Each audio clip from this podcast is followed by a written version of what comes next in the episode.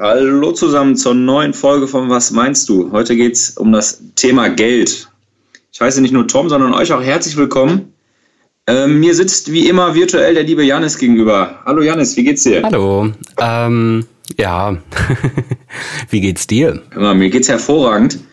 Ich erinnere mich gerade, in der letzten Folge sollte ich dir eigentlich eine neue Frage stellen, weil beim letzten Mal war die Frage überraschend. Habe ich jetzt vergessen. Ja. Muss ich beim nächsten Mal neu machen. Aber willst du noch mal kurz sagen, wer wir sind, was wir machen und äh, was das Ganze hier soll? Ja, wir sind Tom und Janis. Hallo äh, Zuhörer. Äh, wir machen diesen Podcast, in dem wir uns gegenseitig Fragen stellen und damit unsere Meinungen zu bestimmten Alltagsthemen erörtern.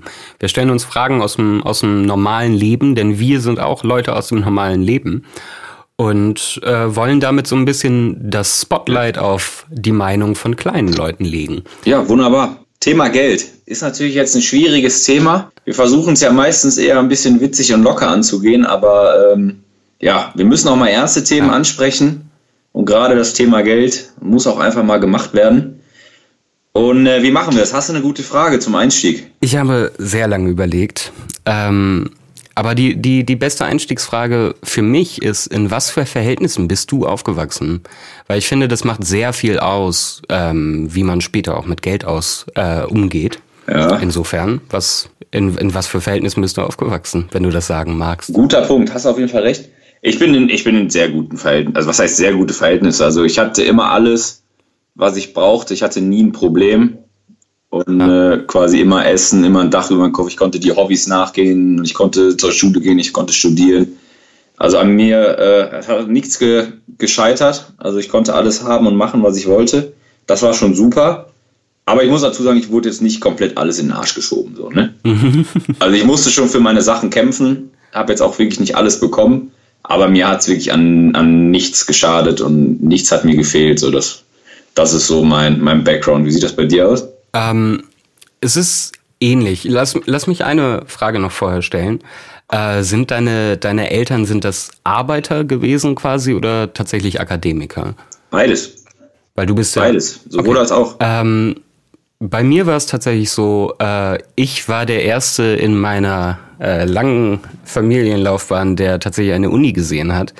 Ähm, und wir sind, also ich habe einen Bruder, wir sind in okayen Verhältnissen aufgewachsen. Also tatsächlich gute Verhältnisse. Ich würde es jetzt nicht sehr gut nennen. Ähm, man musste schon irgendwie auf Geld achten, aber wir waren nicht arm oder so.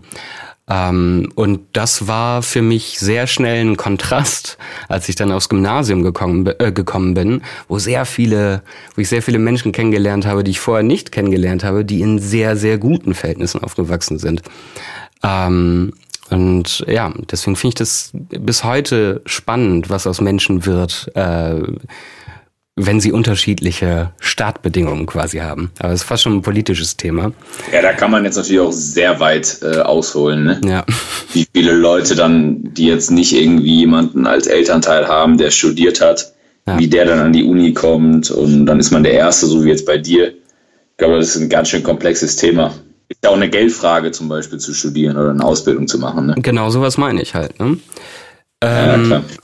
Aber vielleicht sollten wir erstmal klein anfangen quasi. Jeder bekommt ja in Deutschland äh, Taschengeld irgendwann. Äh, weißt du noch, wann das für dich das erste Mal ein Thema war, Taschengeld? Oder hast du nie Taschengeld bekommen?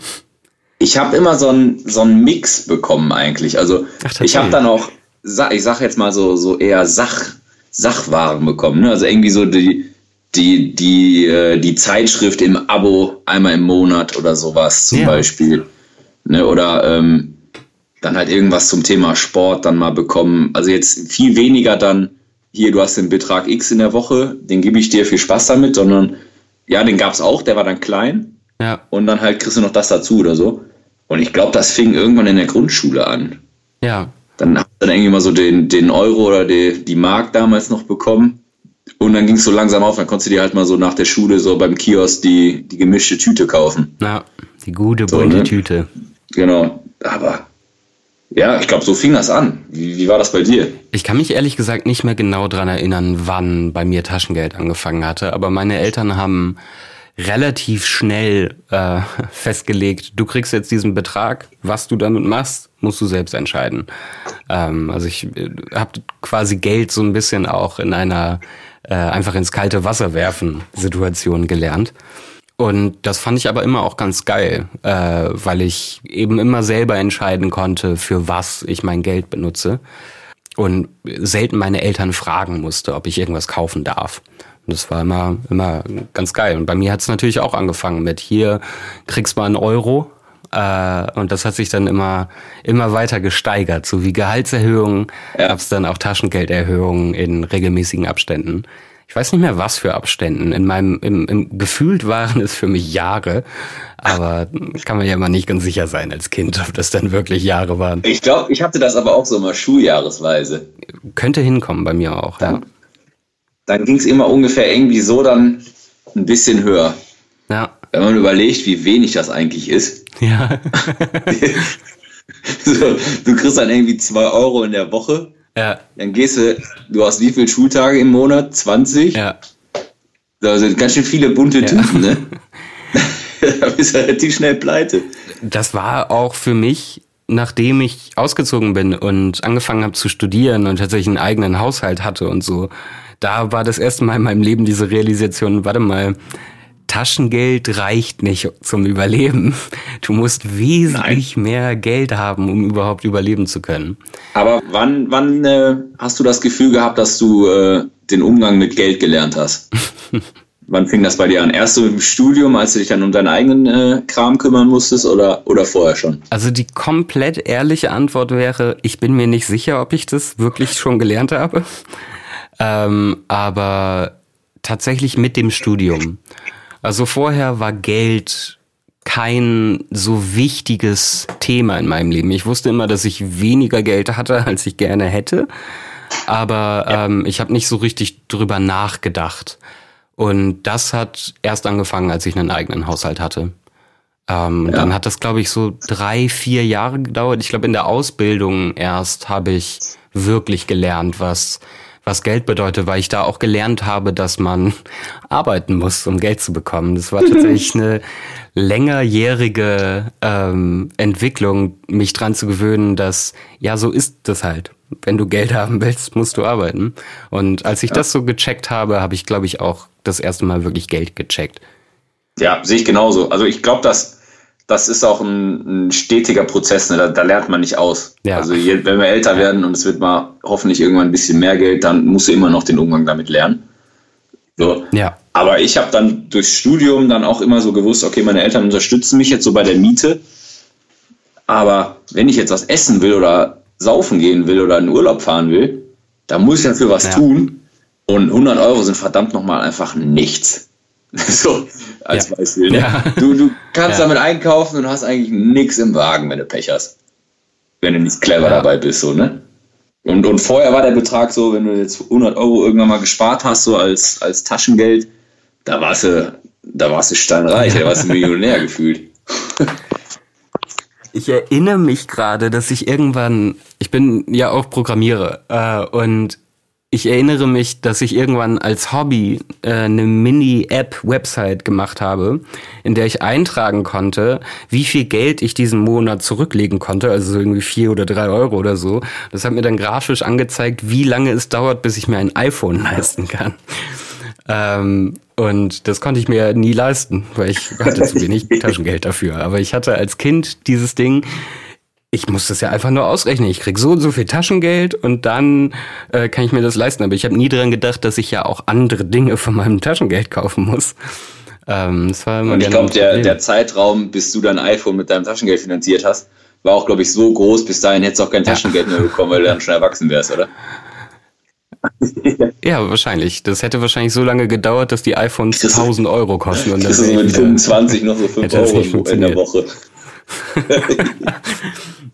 ja, das wäre aber schön irgendwie. Ich würde gerne noch Taschengeld bekommen. Allein fürs Gefühl einfach. Ich kann es meinen Eltern ja dann wieder rücküberweisen, aber ich hätte gerne wieder Taschengeld. Für mich war das immer das Größte. Ey. Du, hast, du hast dann montags, habe ich das glaube ich immer bekommen. Dann konntest du dir erstmal eine gemischte Tüte beim Bäcker holen. Mhm. Wenn du dann halt ein bisschen gespart hast, dann hast du das Kicker-Sonderhefte gekauft am Kiosk daneben. komplett auswendig gelernt und durchgelesen, so beim, beim Bundesliga-Start. Da warst du einfach im, im Himmel, da warst du so glücklich. Und dann hast du wieder zwei Wochen ja. gewartet und dann konntest du dir wieder irgendwie, weiß ich nicht, mit den vier Euro, die du dann gesammelt hast, weiß ich nicht, irgendwas Cooles ja, kaufen, äh, eine Cola oder bei so. Mir, bei mir war das die GameStar tatsächlich. Also ja. ähm, Zeitschriften habe ich sehr, sehr häufig. Für Zeitschriften habe ich sehr häufig mein Taschengeld benutzt. Ja, ich auch. Ähm, kann man sich heute gar nicht mehr vorstellen, ehrlich gesagt. Aber es gibt ja auch keine wirklich guten Zeitschriften mehr, muss man sagen. Insofern. Ja, okay, ich war halt ähm, auch immer mehr so auf die, auf die Sportzeitschriften aus so. Mhm. Und es war immer mein Traum, da war ich immer zu geizig für und hatte auch kein Geld, war die elf Freunde zu abonnieren. Oh ja. und, und jetzt ja. habe ich das Abo endlich seit, seit äh, ich glaube, jetzt in der uh, zweiten Saison. Sehr schön. Und ich bin jedes Mal glücklich, wenn die bei mir im Briefkasten ist. Dann setze ich mich sofort hin und, und lese die einfach durch. Witzig, ich hatte tatsächlich so. ähm, es gab eine lange Zeit quasi so ein Äquivalent von der Elf Freunde in der Spielewelt. Das war die Edge. Ähm, und das war so ein, so ein Spielemagazin, was so ein bisschen mehr in den Hintergrund geht und so wesentlich ausführlicher erzählt als einfach nur so Spiele-Reviews und so. Ähm, und ich habe tatsächlich auch diese Situation gehabt, ich konnte mir das nie leisten, weil das einfach zu teuer gewesen wäre. War halt so ein Premium-Magazin. Ja. Äh, und als ich dann endlich genug Taschengeld hatte, wurde die eingestellt. Das gibt's nicht. Äh, und das war sehr traurig. Das gibt's nicht. Ja.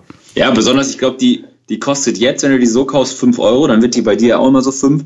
Wenn du jetzt mal überlegst, das waren zweieinhalb Wochen. Hartes Sparen, ja. ne? Und du hast ja auch ja. als Kind laufende Kosten, so, ne? Ja, meine ich ja. So, ne? Dann holst du dir mal einen Brezen oder so am, am, am, beim Bäcker oder so, oder die gemischten Tüten, die sind absolut. Oder im Freibad ein Kratzeis und eine Pommes. ja da warst du der, da warst du im Himmel, wenn du dir mit deinem eigenen Taschengeld für 2,50 Mark einen Kratzer ist und eine Pommes Mayo holen konntest. Ja, und man darf nicht das Schutzgeld äh, vergessen, das man zahlen musste, damit man nicht gemobbt wurde in der Schule. Ist das so? Nein. ja. Das ist, mir, das ist mir jetzt neu, aber wenn du sagst, da braucht man Schutzgeld für. Ja, es ist äh, wichtig. Aber das ist jetzt wieder ein anderes Thema, ne? Thema Mobbing ist jetzt ja. ziemlich weit hergeholt. aber ich habe ähm, einen, ich habe ja immer diese klassischen Vergleichsfragen, ne? Ich mache ja immer irgendeinen ja. Blödsinn vergleichen mit irgendeinem anderen Blödsinn. Bist du eher ein Sparfuchs oder bist du so ein Pleitegeier? Also bist du eher wirklich geizig? Ja. Oder bist du immer so an der Grenze des, boah, gleich habe ich rote Zahlen, ich muss die letzten 24 Cent auf dem Konto behalten, sonst sieht es schlecht aus und es ist der 16. des Monats so. Ich bin so ein ganz weirder Mix daraus. Also ich bin sehr viel mehr Sparfuchs als das andere. Ähm, aber ich versuche dann auch immer wieder das nicht zu sein und dann pendelt das in die falsche Richtung quasi. äh, aber ich bin tatsächlich dadurch, dass ich sehr lange in meinem Leben nicht viel Geld hatte, achte ich sehr darauf, für was ich mein Geld ausgebe und ähm, wie, wie viel ich konsumiere und sowas. Ähm, aber irgendwann kam da auch so ein bisschen dazu, ich also ich habe lange eher günstigere Dinge gekauft, so insgesamt, äh, mit ein paar Ausnahmen. Und irgendwann ist mir aber auch aufgefallen, bestimmte Dinge lohnen sich einfach teuer zu kaufen. Ja. Ähm, weil der Billigkram dann halt andere Dinge hat oder schneller kaputt ist. Der, man kennt es. So. Ja, das. Und da, da ähm, sagt man auch, ne, wer, wer billig kauft, kauft zweimal, ne? Ja, genau. Gruß an also, und das der, ist ja, mal, der hat das doch mal gesagt. Äh, Rousseau, weiß ich nicht. ähm, und äh, deswegen, und ich habe irgendwann erkannt, dass so bestimmte Dinge macht schon Sinn, dafür Geld für auszugeben. Äh, aber es ist ein langer Prozess und es ist immer noch ein Prozess für mich, ähm, das rauszukriegen, dieses, dass ich bei jedem Ding auf äh, den Cent gucke, weil das für mich tatsächlich mehr Stress bedeutet als Nutzen. Ja. Ähm, also ich bin schon so ein bisschen äh, äh, notorischer Sparfuchs. Aber wäre es gerne nicht, ehrlich gesagt. Ja, ich sehe das genauso. Ich bin, ich bin ein geiziger Mensch und ich glaube, jeder, der mich kennt und der diesen Podcast hört, der wird jetzt lachen. weil ich ziemlich kniepig bin in vielen Momenten so. Hm. Aber jetzt auch so, weil mit der Zeit jetzt auch so, klar, ich habe mein, mein Geld hat immer nebenbei durch irgendwelche verrückten Jobs, siehe Folge 3 so, verdient. Ja. Und ähm, klar, da muss man halt drauf achten, aber mittlerweile denke ich mir, jetzt bin ich auch schon alt genug so, ich kaufe jetzt nicht mehr das billige Bier oder den, den schlechten Käse oder die schlechten Nudeln. Ja, genau. Sondern genau. ich kaufe das, was, was lecker ist, was gut ist, was eine hohe Qualität hat, weil ich Bock drauf habe. Ja. Und dann, dann ist es vielleicht einfach eine Kiste weniger. Okay, ist halt so, aber dann, äh, dann ist es mir das auch wert. So, weißt du, was ich ja. meine? Und das ist ja auch dann eine Art von, von Umgang mit Geld. Und, ne? Äh, dahingehend finde ich aber irgendwie auch sehr schlimm, dass, ähm, wenn man ein bisschen das Thema nochmal äh, wegfokussiert, ähm, ich finde es schlimm, dass günstige Lebensmittel grundsätzlich beschissene Lebensmittel sind.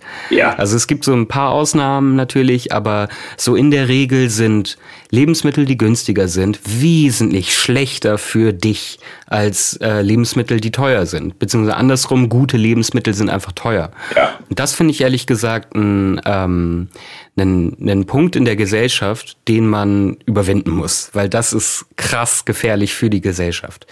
Äh, aber das stört mich schon seit Ewigkeiten. Ja, auf jeden Fall. Und das ist ja auch jetzt zum Beispiel jetzt gerade höchst aktuell mit dem, mit der Massentierhaltung und dem ganzen Fleisch und so. Oh ja. ja. Es ist einfach viel zu teuer beim Metzger oder bei, bei kleinen Betrieben, die dieses Biofleisch oder das dann an sich in Anführungszeichen bessere Fleisch zu kaufen. Ja. Klar, man kann auch einfach weniger Fleisch essen. Ja.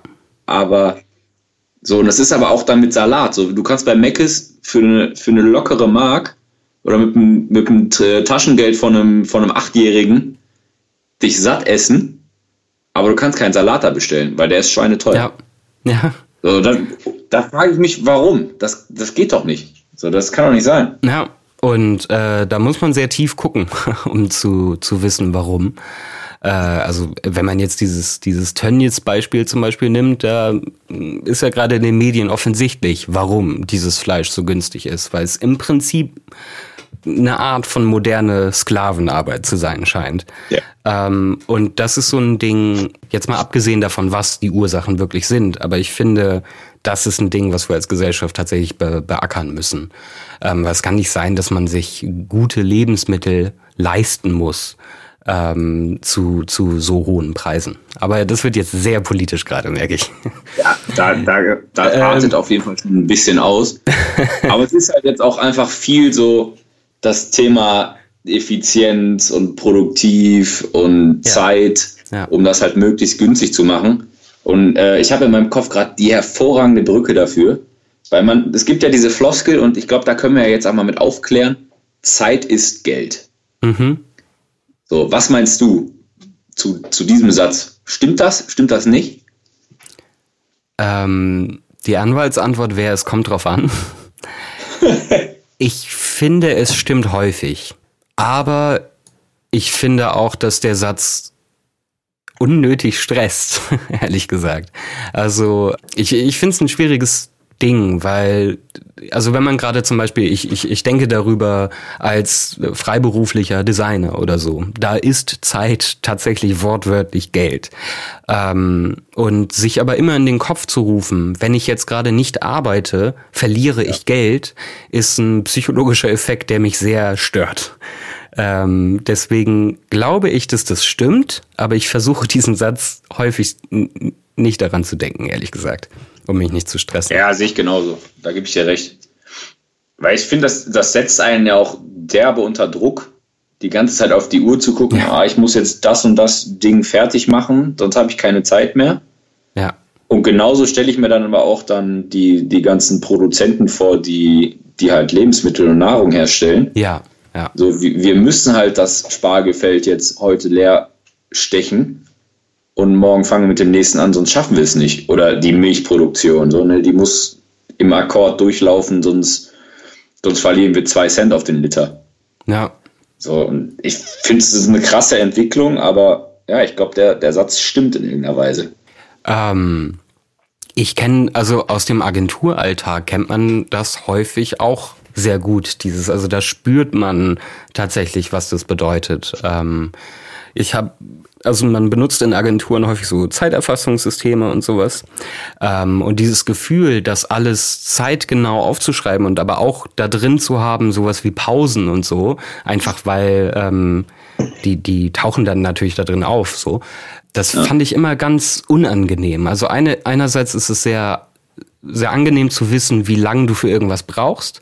Andererseits zu wissen, okay, ich, heute war ich wieder 7,5 Stunden in Pause oder so. ja. äh, das ist einfach auch ein beschissenes Gefühl.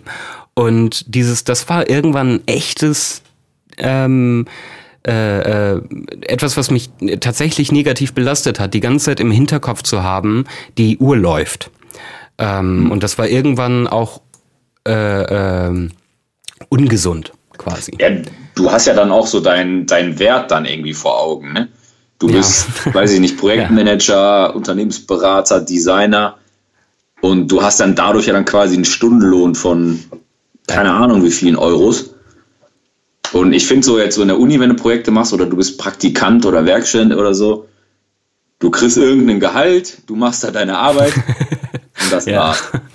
Aber du ja. bist jetzt nicht in einem Projekt drin oder in irgendeiner Agentur oder Unternehmen drin und dann, ah, okay, wenn jetzt der Janis um die Ecke kommt, den müssen wir dann erstmal 100 Euro äh, in der Stunde mit einplanen. Ja. Der macht davon auch 45 Minuten Pause, aber die Viertelstunde, die er arbeitet, die ist es so wert, ne, weißt du? Und dann sitzt ja. du da so, boah, fuck, ey, heute acht Stunden gearbeitet, sind wieder 800 Euro. Ich bin ganz schön teuer. So, so stelle ich mir das vor, weißt du? Ja, ja, ich auch. Also es ist, ähm, das ist aber eh so ein Ding. Also Stundenlohn, äh, ich habe mich damit ein bisschen beschäftigt in den letzten Jahren. Stundenlohn ist sowieso so ein bisschen äh, ungern gesehen bei selbstständigen Designern, weil du halt verrückt wirst. Tatsächlich, wenn du alles nach Stundenlohn äh, abrechnest. Ja, glaube ich. Deswegen, es gibt anscheinend Lösungen dafür. Mm, aber ja, bisher, ich finde es auch immer einen großen Struggle, weil natürlich mag ich auch monotone Arbeit und einfach gesagt bekommen, was ich machen muss, damit ich einfach nur irgendeinen Shit mache und dann Geld bekomme. Andererseits möchte ich nicht nur monotone Arbeit für Geld machen. Und das ist schon mein Leben lang ein Struggle, ähm, das irgendwie in, unter einen Hut zu bekommen. So. Und ich glaube, das haben, hat jeder ja. äh, in was für einem Ausmaß auch immer. Ich bin ganz deiner Meinung. So ein, so ein gesunder, bunter Mix aus, aus Regelmäßigkeit und ähm, Unregelmäßigkeit ist schon, glaube ich, echt ganz wichtig. Ja. Ja. Aber wie, wie, wie siehst du das? Man, Geld ist ja auch so ein, so ein Thema, da spricht man ja eigentlich nicht drüber, ne? Ja. Wir lehnen uns ja jetzt mal weit aus dem Fenster und erzählen jetzt mal so ein bisschen aus, aus dem Leben raus. Ja. Aber was meinst du? Kann man über Geld reden? Also ich habe da jetzt kein Problem mit, aber es ist ja irgendwie so ein bisschen in der Gesellschaft verpönt. Ja. Ne? Man spricht nicht über Geld. Also ich persönlich spreche tatsächlich auch ungern über Geld, auch wenn ich es gerne anders hätte. Ähm, man kennt ja andere Gesellschaften, wo das nicht so ein Problem ist. Also wenn man zum Beispiel auf Schweden guckt, wo ähm, die Steuererklärung, ich bin mir nicht ganz sicher, wie das läuft, aber quasi so dein, deine Steuergeschichten öffentlich sind ähm, weil es ein Wert in sich ist, das irgendwie überprüfbar zu haben in Schweden. Also ich lehne mich auch ein bisschen aus dem Fenster jetzt, ich weiß nicht genau, wie es da abläuft, aber das kommt auf jeden Fall darauf hinaus, dass diese Gesellschaft überhaupt gar kein Problem hat, über Geld zu reden. Ja. Und dass äh, diese Transparenz tatsächlich wirkt und hilfreich ist. Das Problem ist natürlich, dass Schweden dann doch auch eine andere Gesellschaft ist als die deutsche, deswegen kann man es immer schlecht vergleichen. Aber ich fände es eigentlich schöner, wenn man über Geld reden könnte, weil das viele, ähm, ich glaube, viele Probleme offenbaren würde und man dann anfangen könnte, diese Probleme zu lösen. Andererseits, für mich selbst, für mein Gefühl, ähm, möchte ich nicht darüber reden, wie viel Geld ich bekomme. So, äh, also ich bin da gefühlsmäßig schon sehr so, nö, rede ich nicht drüber. Das ist so eine ja, ja ich sehe das genauso. Es ist, es ist merkwürdig, darüber zu sprechen, weil es ja auch so ein bisschen so, Deutschland ist ja so ein bisschen so eine ja. Neidgesellschaft. Ja. Keiner gönnt dem anderen eigentlich so, dass er den Tausender mehr bekommt. Und ähm, wenn wir jetzt Bezug nehmen auf die, auf die Folge über die Jobsuche, ich, ich stelle es mir auch echt immer schwierig vor und auch unangenehm, dann halt im Gespräch das Gehalt aus zu, zu verhandeln. Oh ja. Ja. So, ne? da, du, du fängst ja dann nicht damit an, du willst eigentlich nicht drüber sprechen, weil du auch nicht weißt, welche Zahl dann wirklich, dann, dann ist es direkt wieder ein unangenehmes Thema und das spricht da genau zu dem, was wir gerade sagen. Ja. Man will nicht drüber sprechen eigentlich. Das ist ehrlich gesagt auch ein gutes Ding, diese Verhandlungen, äh, diese Gehaltsverhandlungen, weil ich zum Beispiel, ich hatte abs also als ich aus der Ausbildung in, äh, in eine festangestellten Position gehen sollte, da musste ich aushandeln, wie viel Geld ich denn dann bekomme. und ich hatte einfach keine fucking Ahnung, wie viel Geld man denn bekommen kann. Ja, äh, genau, das meine ich. Ich habe irgendwie so sporade, äh, so so so so äh, bisschen versucht, Leute, die ich un, die ich kenne, die ungefähr in der Branche arbeiten, ähm, die zu fragen, wie viel Geld die bekommen, aber das sind dann auch irgendwie Gespräche, die mindestens awkward sind. Und wenn, wenn das transparenter wäre, dann wäre das so viel einfacher, da zu, zu verhandeln einfach, ja. Ja, auf jeden Fall. Aber selbst wenn man da richtig vorbereitet, sollte man ja schon da reingehen und man hat ja dann auch hoffentlich irgendwie eine Idee von, von einem Betrag, den man bekommt. Dann ist man ja in gewisser Weise ein bisschen selbstbewusst, aber man spricht ja trotzdem nicht gern drüber. Man denkt sich ja trotzdem so, ah nee, wenn ich jetzt was Falsches sage, dann bin ich raus. Ja. So, und genauso ist das dann auch, du hast den Job und sprichst mit deinen Arbeitskollegen, aber dann kannst du auch nicht mit denen sprechen. Ich, also ich stelle es mir so vor, dass du dann nicht einfach in, im Büro dann, na, was bekommst du so im Monat? So, kannst du nicht machen, spricht ja keiner ja. drüber. Ich mach's mit Freunden. Das ist ja, das Ding, Freunden, wo ich ja. natürlich über Gehalt rede. So. Und es gibt Leute in meinem Leben, die in der gleichen Firma gearbeitet haben, mit denen ich dann befreundet war. Und mit denen habe ich dann auch über Gehalt geredet. Und das war auch super hilfreich. Ähm, aber äh, ja, mit, mit anderen, vor allem habe ich auch immer ich habe immer so eine Stimmung auch abbekommen, wenn ich so ein bisschen versucht habe, das zu erfragen, gerade als Azubi, darüber wollen wir nicht reden. Ähm, ja. Also es ist nicht so, also es ist schon, schon, ich habe das am eigenen Leib erfahren, dass da eigentlich niemand gerne drüber redet, zumindest in meinem Umfeld. Ja. Obwohl ich glaube, man macht sich auch in gewisser Weise strafbar damit, beziehungsweise man kann dann Konsequenzen bekommen, wenn man intern ähm, dann halt ähm, über das Geld spricht. Weil eigentlich müsste in den Verträ Verträgen drinstehen, dass man äh, mit Kollegen nicht über, über Finanzielles spricht. Ich ja, habe so gerade überlegt, ob das strafrechtlich relevant ist, was ich erzähle. Ich äh, äh, finde es gut, dass wir das nicht live machen. Ich könnte tatsächlich, mein Arbeitsvertrag liegt hier Meter entfernt. ich könnte reingucken. Ich glaube tatsächlich, es stand nicht drin. Ähm, aber wenn doch. Find das mal raus, das wäre das wär interessant.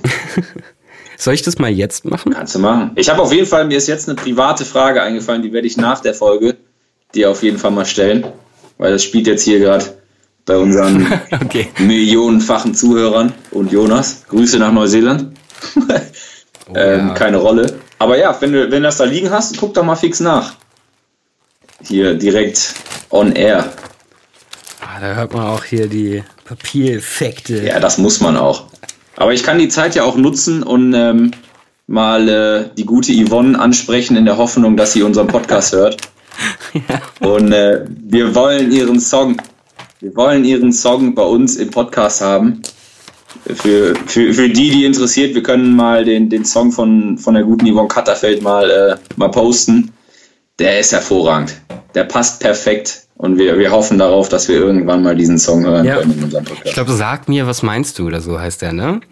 Ja, genau. Ein Traum. Der Song ist der Wahnsinn. Erinnere mich dran, der muss auf Instagram gleich. Sehr krass 2000er.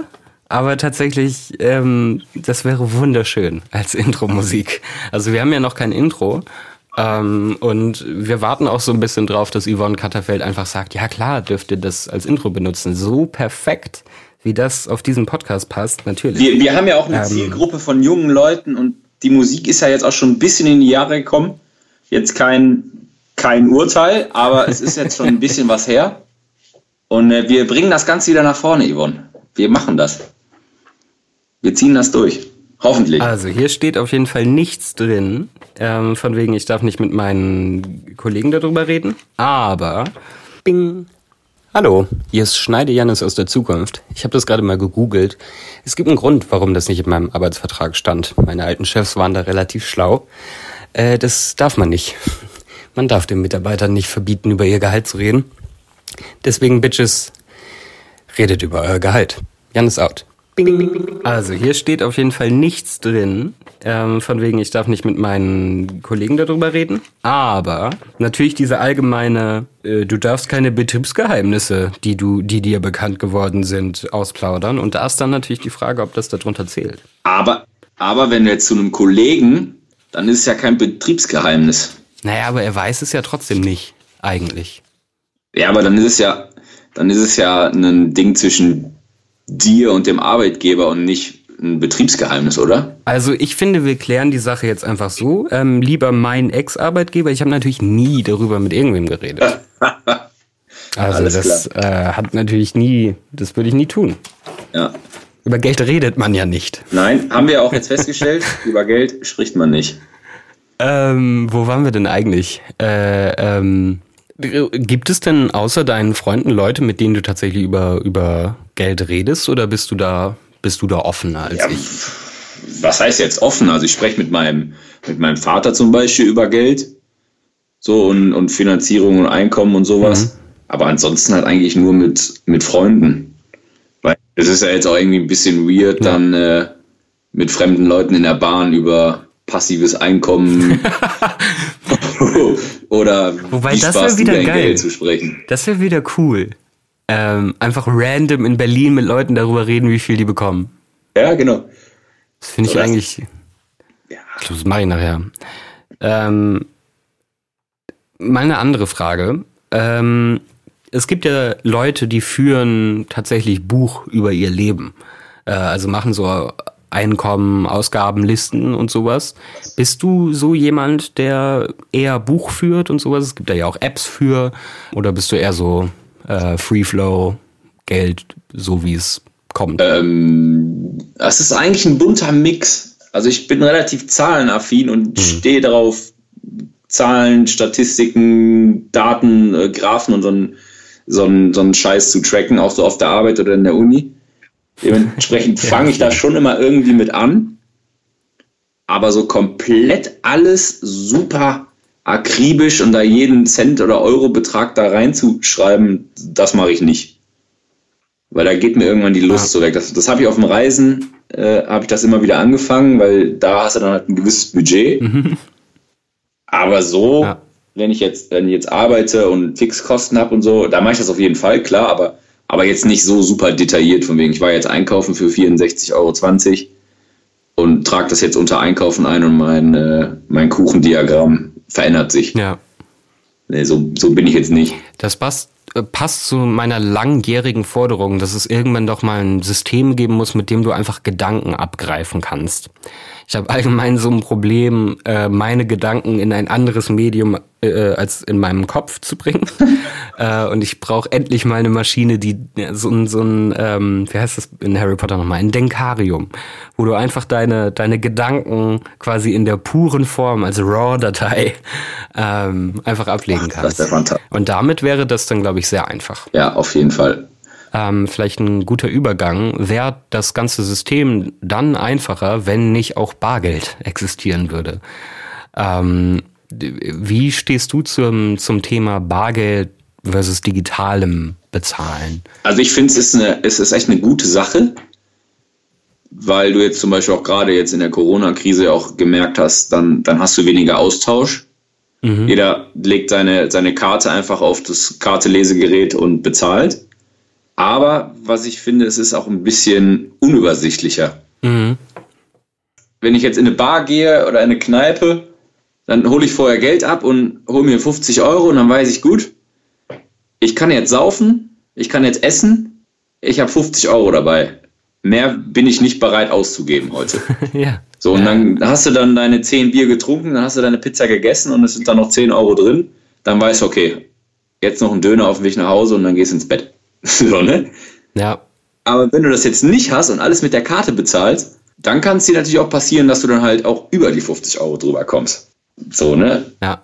Oder halt auch anders dann gesagt, du, du gehst zum Bäcker, so diese kleinen Beträge. Du holst dir ein Brötchen. Dann ist es auch wieder lästig. Dann hast du nämlich auch wieder ständig deine Karte, 1000 Abzüge und alle kleinen Beträge. Da fände ich das auch anstrengend. Und da finde ich, da bin ich total bei dir, da visualisiert Bargeld viel besser den Wert, finde ich. Also das, was du, das, was du gerade hast und was du ausgeben kannst, äh, weil ich, ich mache das natürlich genauso. So, ich, wenn ich äh, feiern gehe, hole ich mir einen Schein äh, und versuche damit auszukommen. So, und das ist für wenn ich das per Karte machen würde, müsste ich mir eine Prepaid-Kreditkarte in dem Wert holen oder so.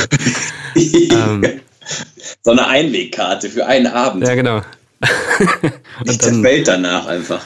ähm, Andererseits finde ich Bargeld inzwischen aber auch einfach scheiße nervig. Ja, die ganzen kleinen Centmünzen und so. Fürchterlich. Also das, ähm, das ist mir aufgefallen ähm, in Neuseeland, wo es keine eins, äh, also keine Einser-Münze gibt. Es gibt keinen einen Cent.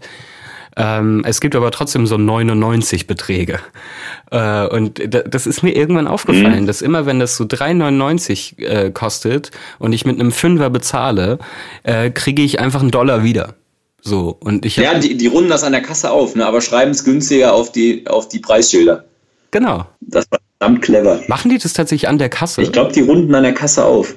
Am Ende den Gesamtbetrag du kannst ja auch, wenn du jetzt genug 99 Cent Beträge hast und alles hin und her schiebst, dann hast du ja irgendwann eine gerade Zahl. Kann ja passieren.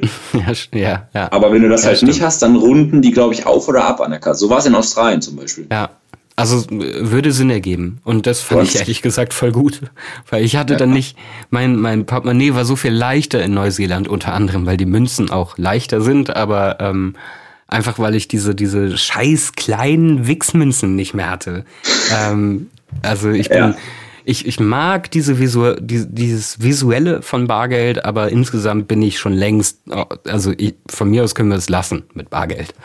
Ja, und es ist ja jetzt auch so ein Ding, nicht mehr ein Portemonnaie zu haben, sondern diese, diese Karten, Geldschein, ich weiß nicht, wie die Dinger heißen, wo du dann eigentlich nur Karten reinstecken kannst und dann hast du noch so ein kleines Fach für Scheine. Da, da passen Münzen gar nicht rein. Genau. und dann, dann schmeißt du den Euro oder die, die Münzen direkt in die Hosentasche am nächsten Tag dann oder abends noch einfach in irgendein Glas oder irgendeine Schüssel genau. zu Hause, weil du die Scheiße nicht ja. mehr haben willst. ist mir letztens aufgefallen, ja. ich bin, bin letztens umgezogen und äh, ich habe noch kein Bargeldglas. Das muss ich noch dediziert hier irgendwo hinstellen. Ich habe jetzt schon wieder hier Kleingeld rumfliegen, sehe ich gerade. Ja, siehst du, ich habe meins geplündert, bevor ich nach Australien geflogen bin. Ich habe gedacht, ich nehme jeden Cent mit. Sehr Schnell schön. noch zur Bank alles da reingeworfen. Da waren noch, glaube ich, 30 ich Euro weiß, oder so. Ehrlich, drin, ne? Ich weiß gerade nicht, wo mein altes Kleingeldglas ist. Ich habe ein bisschen das Gefühl, dass äh, meine Eltern das als Zoll genommen haben, als ich ausgezogen bin. Egal. Tja. War, war wohl ein ähm, großes Glas, wenn sie das mitgehen lassen haben. Andere Fragen zum Thema Geld? Ja.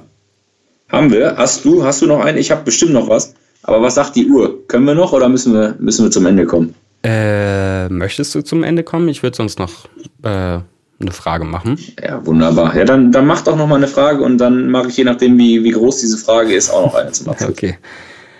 Ähm, äh, äh, hm, nee, ich habe tatsächlich keine Frage mehr. ich bin ganz zum, ich habe gerade nochmal die Liste durchgegangen. Äh, wir, ich bin, wir haben alles besprochen, tatsächlich, was ich schon gefragt habe. Wunderbar. Die kleine Pause muss auf jeden Fall schneiden, aber, aber auf jeden Fall muss gehört werden, dass du doch keine Frage hattest. Ja, okay, dann, dann hau ich noch eine raus.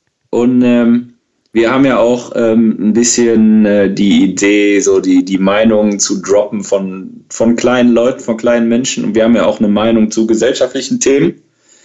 Und äh, deswegen würde ich jetzt das bedingungslose Grundeinkommen einfach mal in den Raum schmeißen. Oh ja. Und äh, der, der Begriff ist dir ja hoffentlich bekannt. Was, was meinst ja. du zu dem Thema? Ist also das gut oder ist das schlecht?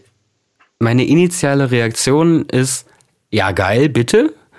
Ähm, wer bezahlt es?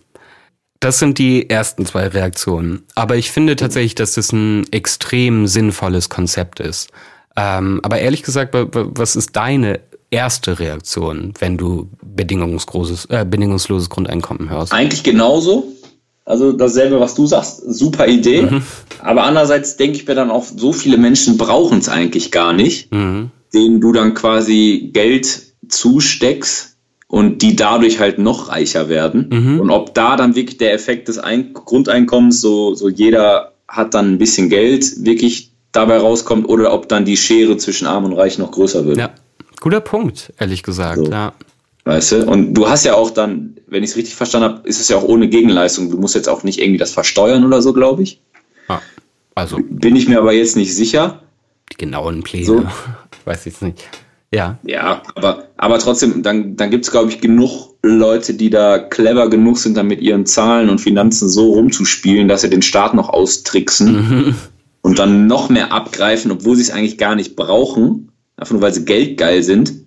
Und die Leute, die es aber dann brauchen, so ich sage jetzt mal vielleicht auch dann Studenten oder halt so junge Leute wie, wie unser einer, also unsere Generation, die es natürlich dann gebrauchen können. Ne, auf jeden Fall. Ja.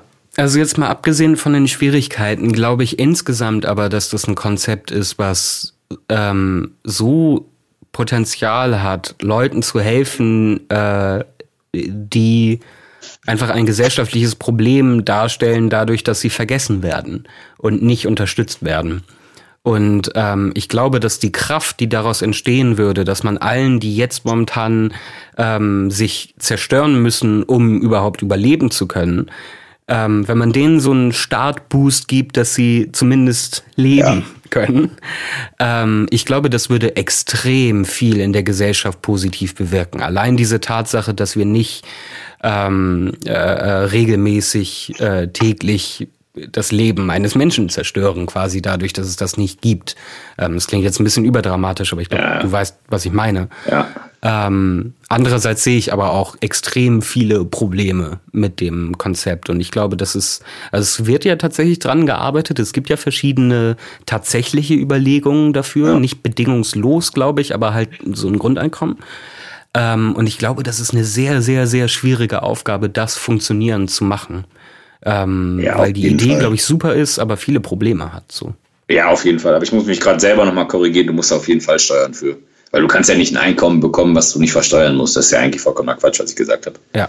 Aber ja, ich gebe dir, geb dir da voll und ganz recht, weil es geht ja jetzt auch mittlerweile vielen Leuten so, dass sie, ja klar, sie haben einen Job, aber der reicht ja. nicht aus.